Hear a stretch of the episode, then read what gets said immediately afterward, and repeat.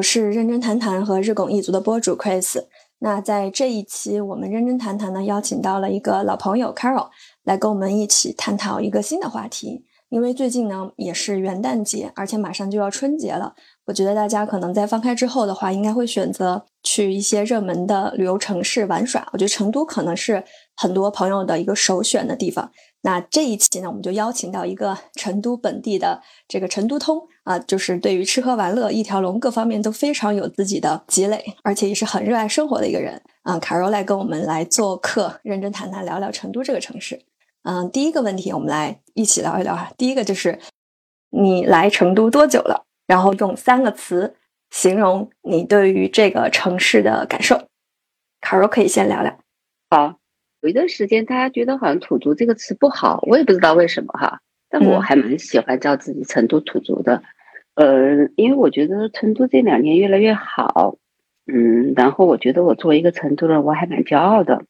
呃，我记得有一次我和上海的一群培训师，我们在有一个就是线上的连线嘛，都比较陌生，就说你来自哪里，来自哪里。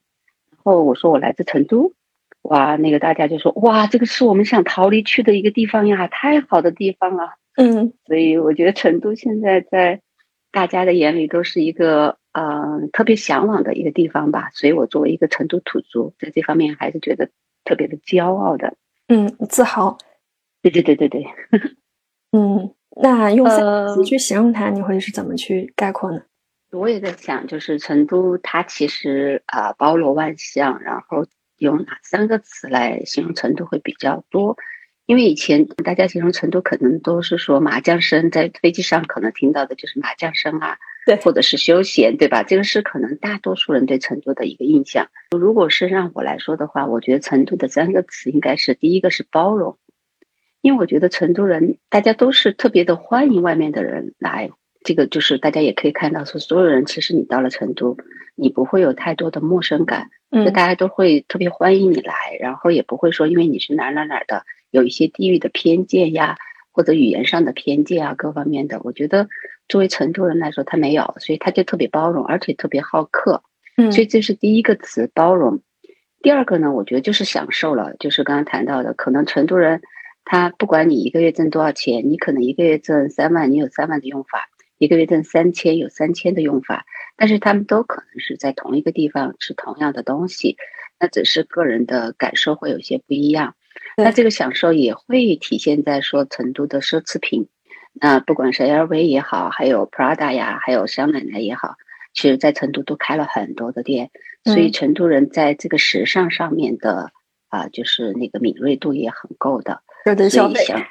对对对对，享受方面，我觉得成都人是想的特别开的。就今天有钱，今天就不会让自己吃亏，这就是成都人的一个啊，我觉得也是第二个、第三个词呢。我觉得还是奋斗，就是很多人你都看到了，成都人好像因为经常我出差嘛，我以前出差，他们说你成都来的，哦，你走路会不会特别慢？然后你做事儿是不是？对对对，你做事儿是不是不那么风风火火的？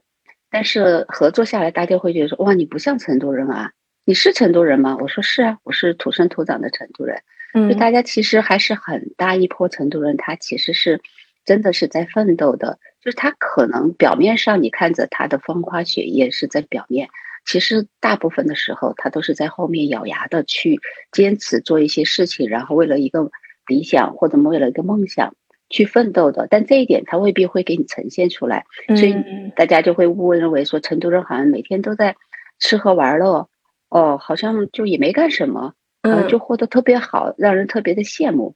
就特别躺平的状态。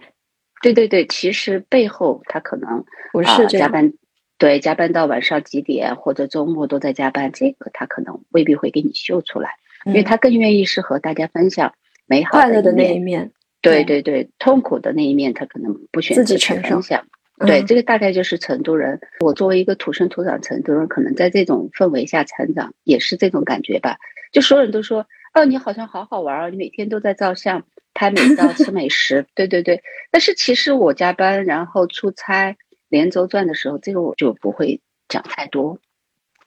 所以，呃，总结下来，我自己感觉就是包容、享受和奋斗，这个是我心目中的程度。嗯，特别特别认可。就是刚才听你在说的时候，我就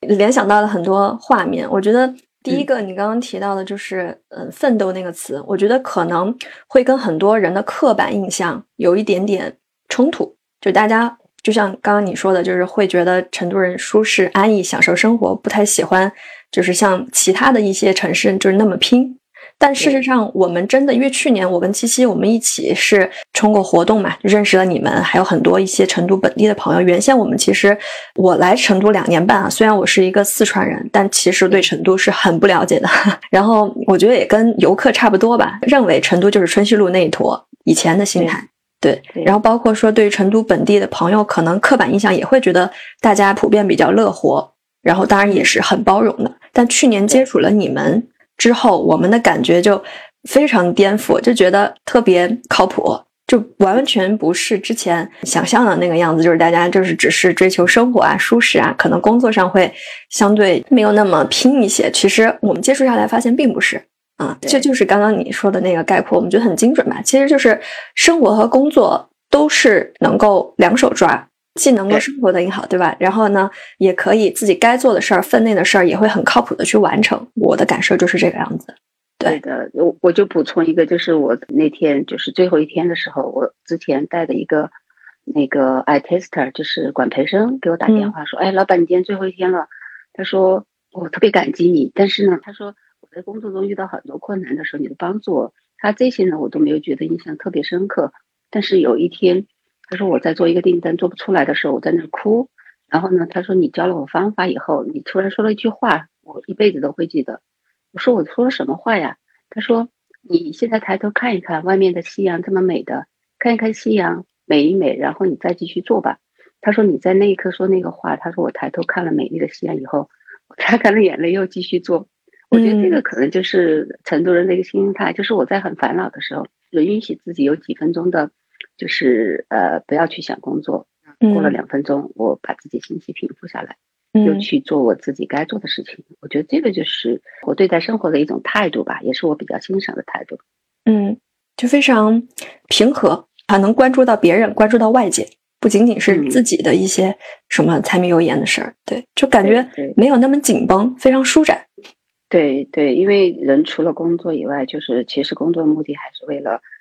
享受生活嘛，但这享受生活不是说我要挣到钱以后再享受生活，其实随时随地都可以享受生活。是的，其实这个就是幸福这个能力的，它是一个可以去习得的能力。我在我自己另外那个日拱一卒播客有一期里头去聊到过这个问题，就是嗯，大家很多人都会觉得说我要赚到一桶金，有多少房产我才能够幸福，但当他们就是把这种过多的。变得幸福寄托于外界的时候，你发现你占有的这些东西，你可能还想要更多，你依然可能没法获得内心的平静。对，但其实就是真正的幸福的话，它就是一个内心平静的副产品啊，就我们在任何时候都可以获得。就我觉得成都人这方面就特别好。非常。嗯，那我们聊聊，就是既然呃，刚刚卡若也提到说，最近一两年成都的变化特别特别大，特别特别明显。我其实感受也比较深，因为我是二零年。从北京回的成都，原先的话，我们可能对成都的理解就是，嗯，春熙路啊，然后宽窄巷子呀那些。但是二零年回来之后，是朋友引荐，让我们去看了高新、天府什么一街、二街，一直到五街，我们就非常震撼。就从外观的感受去看的话，就发现它从基础建设，然后这些配套，好像跟北京啊、上海啊，深圳没有什么太大的区别，甚至好像，嗯，天府三街吧那边。然后天府五街那边也是晚上可能加班也到很晚的时候，好像也跟北京差不多。对，所以呢，我觉得可能卡若作为一个成都土著，应该对于这块有更多的了解。就我们再聊一聊新老成都，然后最近几年你觉得成都的就是新的，比如说像天府新区啊这种成都的这个高新区啊，你会觉得有哪些变化？嗯嗯，其实。觉得就成都的变化，呃，特别明显，而且它的那种就是类似像我们刚才说的那个三个词一样的，就是享受和奋斗，感觉它是两个就是完全不同的词，嗯，就是感觉是对立的，但是在成都，它就能够把它包容在一起，这个也就是体现在成都的嗯老城区和新城区了，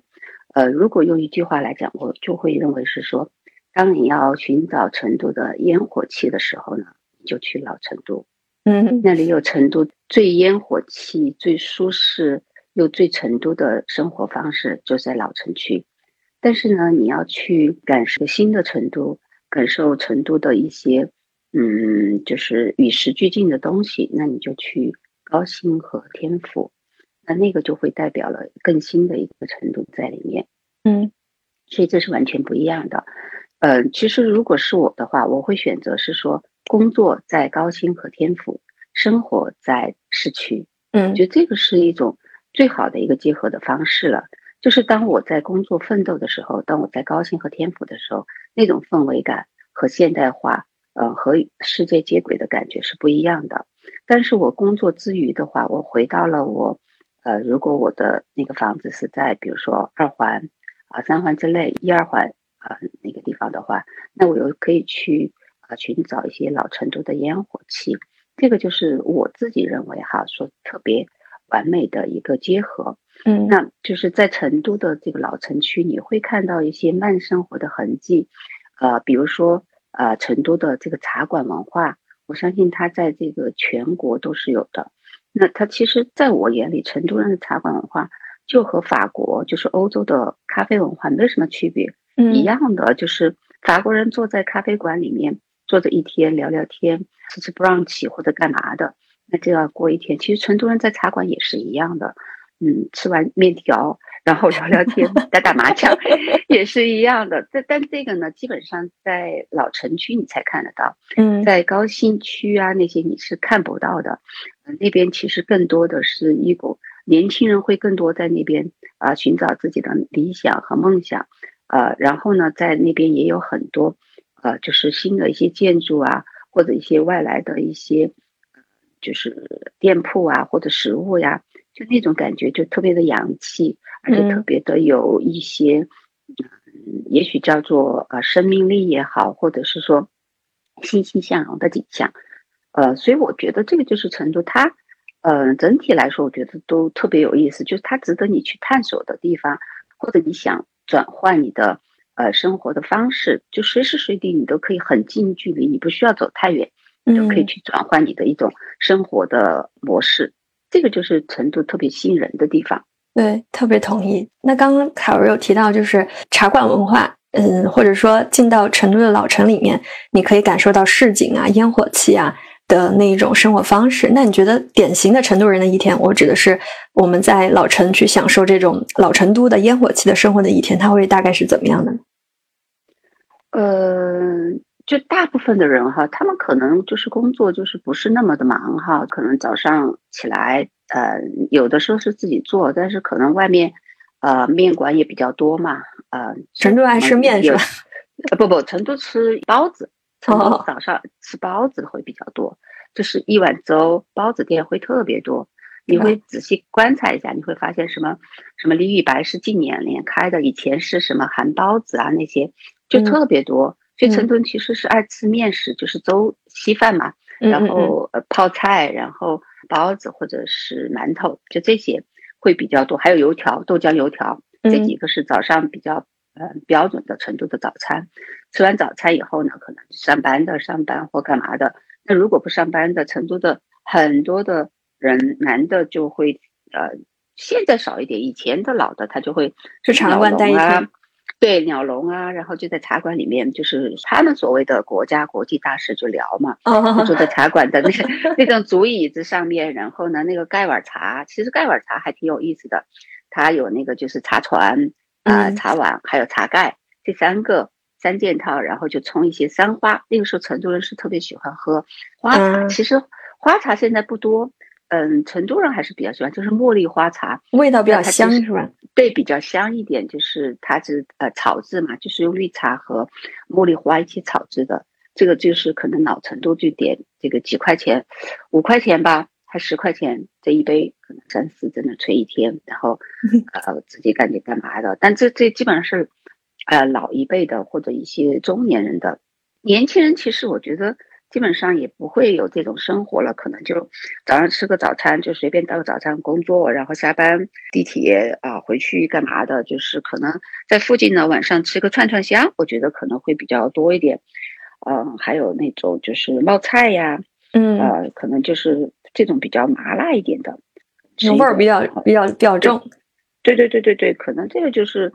呃，大概生活吧。然后，其实真正的生活是在周末和出太阳的时候啊。向日葵，对对对，成都人就是向日葵。我相信你都知道的。那有一点点阳光的话，成都人必定是在室内不会待的，一定要去到什么有草坪的。你会家发现说，现在是天幕嘛，以前没有天幕，就几个垫子，大家就坐在那个地方，可以玩玩很久。太阳对成都人来说是特别的。然后周末呢？一定是在近郊的各种古镇里面有，就开个车可能一个小时左右，呃，最多不超过两个小时。那各种古镇也特别多，就在里面古镇里面坐着，可能有的人就坐在那儿开车过去打麻将，然后打完麻将又开车回来，他都会觉得说哇，今天我的生活真好，旅游了一天，不知道在旅游什么哈，反正挺好玩的，就愿意去体验，然后也舍得去折腾。对对对。所以这个就是可能啊，成都的一种生活方式吧，就比较悠闲，而且没人说你好像消费高或者低或怎么样子，想怎么消费就怎么消费，也没人鄙视你。就像我刚刚说第一个词包容，你就是说我就只要很便宜的茶，或者是我要嗯去吃那种苍蝇馆子，其实成都的苍蝇馆子在我特别有名中，就特别反而特别出名，就是在成都哈，其实有的时候你都不用问别人说，哎哪家馆子好。在成都，它只要能开着，能够开个呃几年的，那你就不用说了，基本上味味道都不会差在哪儿去，就比较简单。嗯嗯，经过市场检验的，好像我听我一些朋友说的是，在成都的话，其实不管什么收入水平的，好多人本地人哈都特别喜欢苍蝇馆子，味道特别好。对，像我们上班的时候，一般就是在公司背后的小巷子里面的那种川菜馆，其实也。的确没有什么干净度可言哈，但是你就可以坐在那，然后呢，有的时候太阳晒过来，就点那家常的菜，他的家常菜炒的又特别好吃啊，然后呢也不贵，可能一个人平均下来就二十三十块钱，所以大家也觉得说哦，特哦感觉还特别好。嗯，说到吃啊，那我们就聊第三个问题，直接，嗯，如果说对于那个。来成都玩的这种朋友，推荐一道你觉得必须打卡吃的这个成都美食，你会推荐什么？就除了火锅以外吧，应该大家其实全国现在各个城市地方应该都能吃到火锅。但如果说我们来到成都以后，你觉得嗯比较具备成都特点的嗯本地美食会有什么呢？因为其实像你说的火锅呀，这叫全国比较普遍了。那我觉得成都可能还是要吃一点小吃，它会比较代表成都。嗯，就是其实成都的小吃是特别的多的，嗯，呃，就我自己来说，从小到大嘛，就是呃兔头，但是很多人兔头他是可能吃不了的，但其实我觉得真的是可以在成都吃一下兔头哈，麻辣兔头是吧？对，麻辣或者五香都可以的。我觉得这个吃兔头是有流程和方法的。啊，这样的可以简单介绍一下吗？先吃哪里？对，一般来说的话。其实兔头的话，你要把那个从中间掰开嘛，就是上下颚掰开以后呢，我们第一个是要吃它脸上的那肉，就是甲骨的那两坨肉。吃完了以后，把舌头也给吃了以后，然后再把它的那个后面的那个头盖骨咬开。哦，如果听众不愿意听的，也可以先闭一下啊。呃，有头盖骨咬开以后呢，里面的那个就是脑花。也是特别好吃的。吃完这个以后，你再把旁边的什么眼睛啊、其他的来吃，就是分几步骤来吃的。先吃脸，再吃头头部的老花，然后再吃其他的眼睛啊，然后其他的一些舌头啊，其他部位。嗯，明白明白。从从小开始教的。刚听凯儿说啊，我我发现我这么吃了这么多年，居然还不会吃兔头。对对对，其实是有步骤的。但是我们弄一个兔头，我们来试着 按照步骤来，那挺好玩的。然后其他的小吃呢，我觉得就像甜水面，这个好像其他很多城市是没有的。嗯，没有，确实没有。对，还有煮凉粉，还有荞面，这些好像都是外面就是特别少，就是像肥肠粉、酸辣粉，外面可能也有卖的。但是甜水面、煮凉粉、荞面这三个我觉得好像外面不多。嗯，呃，我觉得这几个呢，就是它呃比较代表成都的一个就是呃面食吧，就小吃可以尝尝，它会有一些不同的味道在里面。嗯，我觉得还不错。那比如说荞面呢，就会去青石桥的呃有一家那个鸳鸯荞麦店，叫什么名字？反正就在青石桥那口子上。那家也开了好多好多好多年了，还不错，我觉得可以去尝试一下。那像甜水面呀、煮凉粉啊这些，可能在那个什么洞子口啊、凉粉店啊、呃张老五啊这些都可以吃到的。嗯，呃，这个就还是比较容易一点。那另外一个对我个人来说的话，我是比较喜欢串串香的，它和火锅还不一样，特别是一个人的时候吃起来就特别的方便。然后呢，就是你要吃素菜呀、荤菜呀，各方面都很方便。所以我觉得这个也是不错的。其他的其实还有很多的，比如说像那个水饺、中水饺、春阳水饺，这些它和北方的水饺也是不一样的。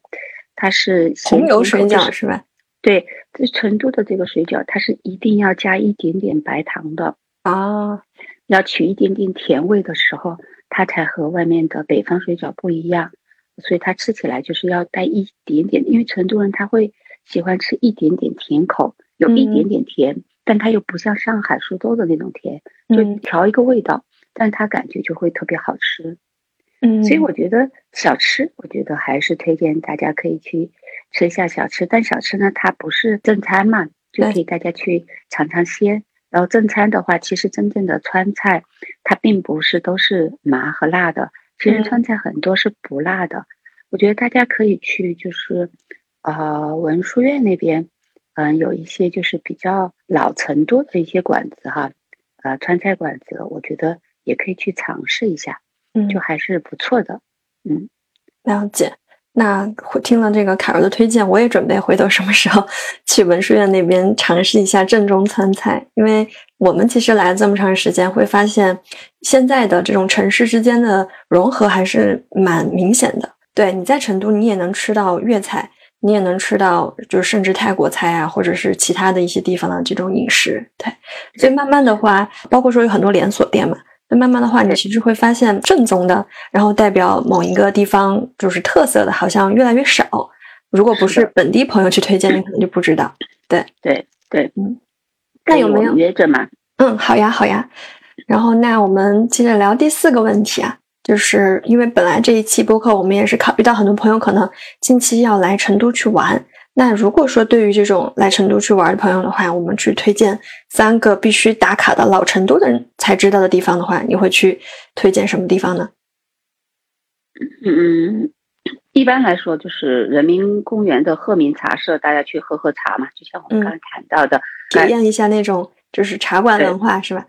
对对对，盖碗茶呀，我觉得。这个就是比较老成，因为人民公园它也是最市中心嘛。嗯。去天府广场逛逛，看看书店，看看博物馆，然后嗯出来以后就在那个人民馆和民茶馆喝喝茶，掏掏耳朵。这个掏耳朵好像也是成都的特色吧？是的。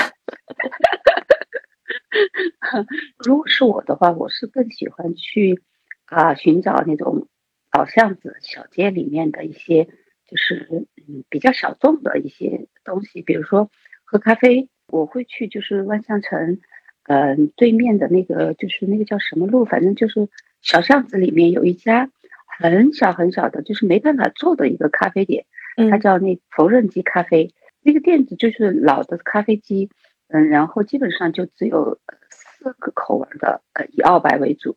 你就站在那儿点一杯喝了就走，就非常小众也。非常小，你根本就没有办法坐在那儿的，嗯，那种，我觉得那些就是其实也是比较代表成都人的一种啊生活方式，就是说可能我硬件不够，也比较小巧，也比较简陋，但是呢，在生活的品质上享受我还是要好的，嗯，所以我觉得就是做这种还是特别好，就是走一些小街，然后呢，就是在宽窄巷子，宽窄巷子呢，很多人都会去吃，就是什么各种的出名的那个。但是在宽窄巷子背后的那个泡桐树小学那边的那个巷子里面，啊，就很幽静，就是离宽窄巷子可能就隔壁，就成都花苑啊旁边那个小巷子，那个小巷子非常的安静，但是里面有很多的茶室，然后咖啡馆、琴室，啊，弹琴的，就是学古琴的，特别好玩，就特别去发现一些嗯不一样，就是你慢慢去发现，会淘一些你喜欢的，你自己和你自己风格比较 match 的一些茶馆啊、咖啡馆啊，就可以在那儿坐着聊天啊，或者流行的围炉煮茶呀，我觉得都是可以的。嗯，然后在天府新区那边，就是呃，上次我们不是一起去做那个活动嘛？嗯，就是我们去做那个什么，给我抱一抱那个活动那边嘛，我觉得那一节也是比较呃不错的。那茶艺室是吧？嗯，不，有一些小店，比如说它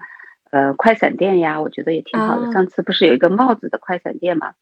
哎，我觉得在那个地方也可以淘一些嗯很有意思、很新奇的地方。它有几家店是那种快闪，就是可能做几个月就关了，就也特别有意思。了解。嗯，非常感谢刚刚卡柔的推荐，我觉得听上去其实都是很有本地或者说个人特色的一些推荐，而且也很走心。因为其实大家一说到到成都玩，可能很多人千篇一律的会去推荐就是春熙路啊，呃，然后就这种锦里啊之类的，可能就是人会比较多的这些打卡的地方。对我觉得就是如果说你是第一次去成都的话，那些地方是可以作为一个体验的首选。但如果说你是呃。就是第二次，或者说更多就是以前已经来过成都的话，我觉得不妨去试试刚刚卡若去推荐的那些地方，可能会对这个城市有一些全新的感受。嗯嗯，对，欢迎大家在成都来找我嘛，反正赵小姐可以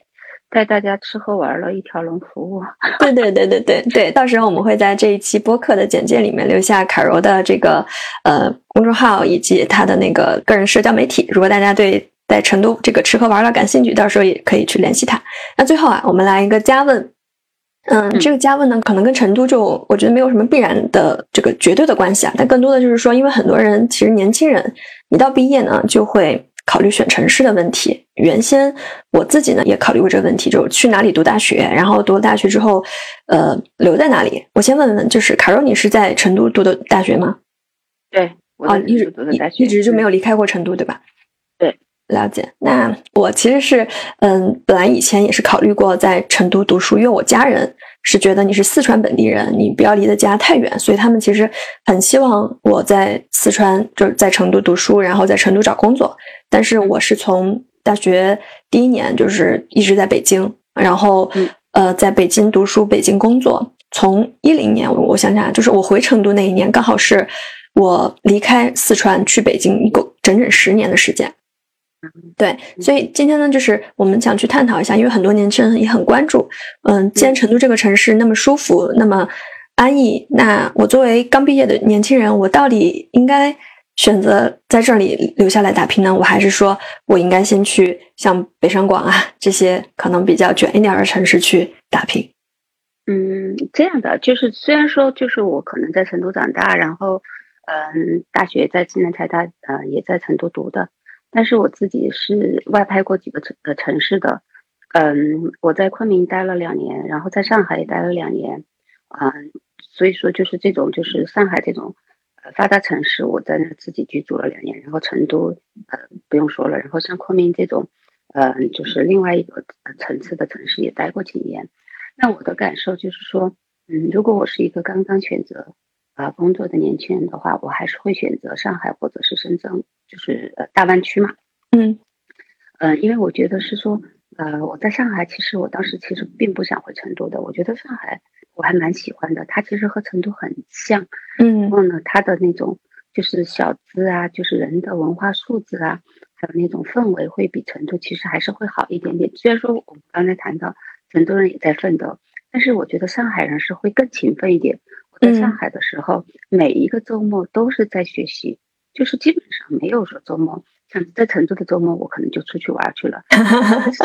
对对对，在上海的周末，我必定是去说，要么就是培训师的朋友一起参加各种沙龙，嗯，然后大家去探讨各种的话题，就他的那种就是向上的氛围感会比成都更好。那如果我觉得中年以后你可以选择在成都，这个是没有问题的，但是在年轻的时候。上海还有深圳、广州这些的确是值得年轻人去打拼的。那我觉得成都是可以看个人的情况吧，就是你自己愿意选择说，嗯，因为现在我接触了很多，嗯，就是九五后，然后加零零后，他们都会说，我更选择的是说，我想选择一个嗯比较工作不要太累的地方，然后呢自己对就是嗯就是很舒服的享受生活，就可能他们现在是更倾向于这种的方式。那如果你倾向这种选择，那你可以来成都，但是成都也不是那么容易的，因为现在来成都的人太多了，大概有。成都现在已经二千五百万人口了吧？就这么多人的话，但是成都它开放的这个职位并没有上海、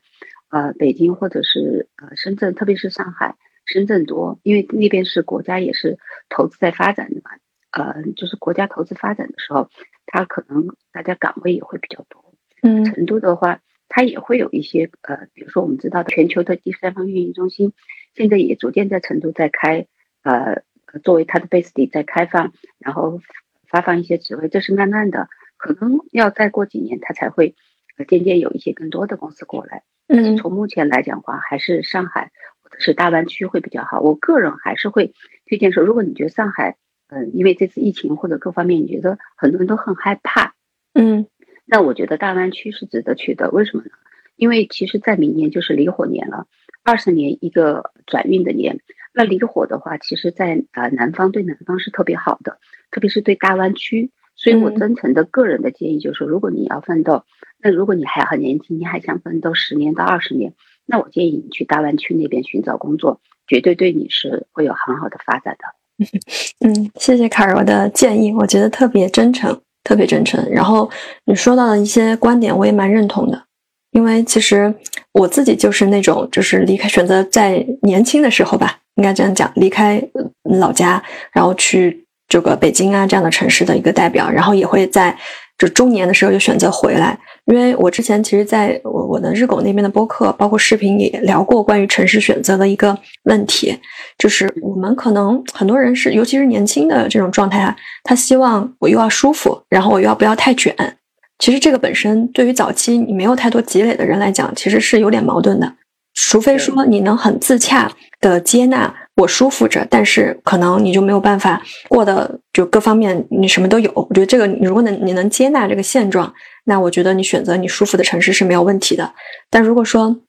你也希望年轻的时候创造一些什么，做出来一些什么，那可能你就需要去做一个取舍，因为做选择的本质其实就是做取舍嘛。对所以我觉得趁着年轻去创造一些，因为成都呢，我觉得我们聊了很多，其实我们本身对于这个城市也会有个人的一些情感在，确实很喜欢它的包容、它的烟火气、它的乐活。但是确实从客观的角度上去讲的话，它其实还是处于早期的这种发展中的状态，跟对，比如说发展了一段时期的这些城市相比，还是会肯定是有差距的。不论说是这种工作的机会啊，然后文化氛围啊，以及前景啊各方面，对。所以我觉得，就是对于年轻人做选择的话，其实更多的就是，嗯，问你自己的内心，然后审时度势的借助外力的这种这种机会，就像刚刚凯如提到的，明年是奋斗的一年啊，或者什么的。我觉得这样的话，你我们才能够说是天时地利人和各方面站齐了，然后去去做自己想要的一种一种生活啊，或者一种状态。对，因为你最终落实到一点，就是不论在哪个城市生活，我们最终落实到的问题，还是你需要。那个解决一些基础生活的问题，你需要有资金、有现金流，对吧？否则的话，如果你不能解决这些问题的话，也未必能过得很舒心。是的，是的，我觉得自己还是要快速的做一些决定，因为不要去看别人怎么生活，主要是看你想要什么样的生活。是的，是你想要的生活呢，然后大形势下你可以去选择说，嗯，就是可能国家政策各方面相关的嘛，要了解。比如说像北京，其实。北京以后，中国就是一个政治中心，它并不是一个经济中心了。嗯，那我觉得，如果你要求财干嘛的，可能就不是一个很好的选择。嗯，但是我自己真的还是推荐大家，可能往南边走，走大湾区那边，我觉得绝对会有不一样的一些啊发现或工作机会的。嗯，好的，好的，谢谢卡柔这一期给我们走心的分享和推荐。那行，那我们今天这一期认真谈谈的播客呢，就到这里。也欢迎大家在评论区去留言，聊一聊你对于成都的感受，以及你对于这一期播客跟想要跟嘉宾去沟通和交流的地方，也欢迎大家在评论区留言。那我们就下一期播客再见啦，拜拜，拜拜。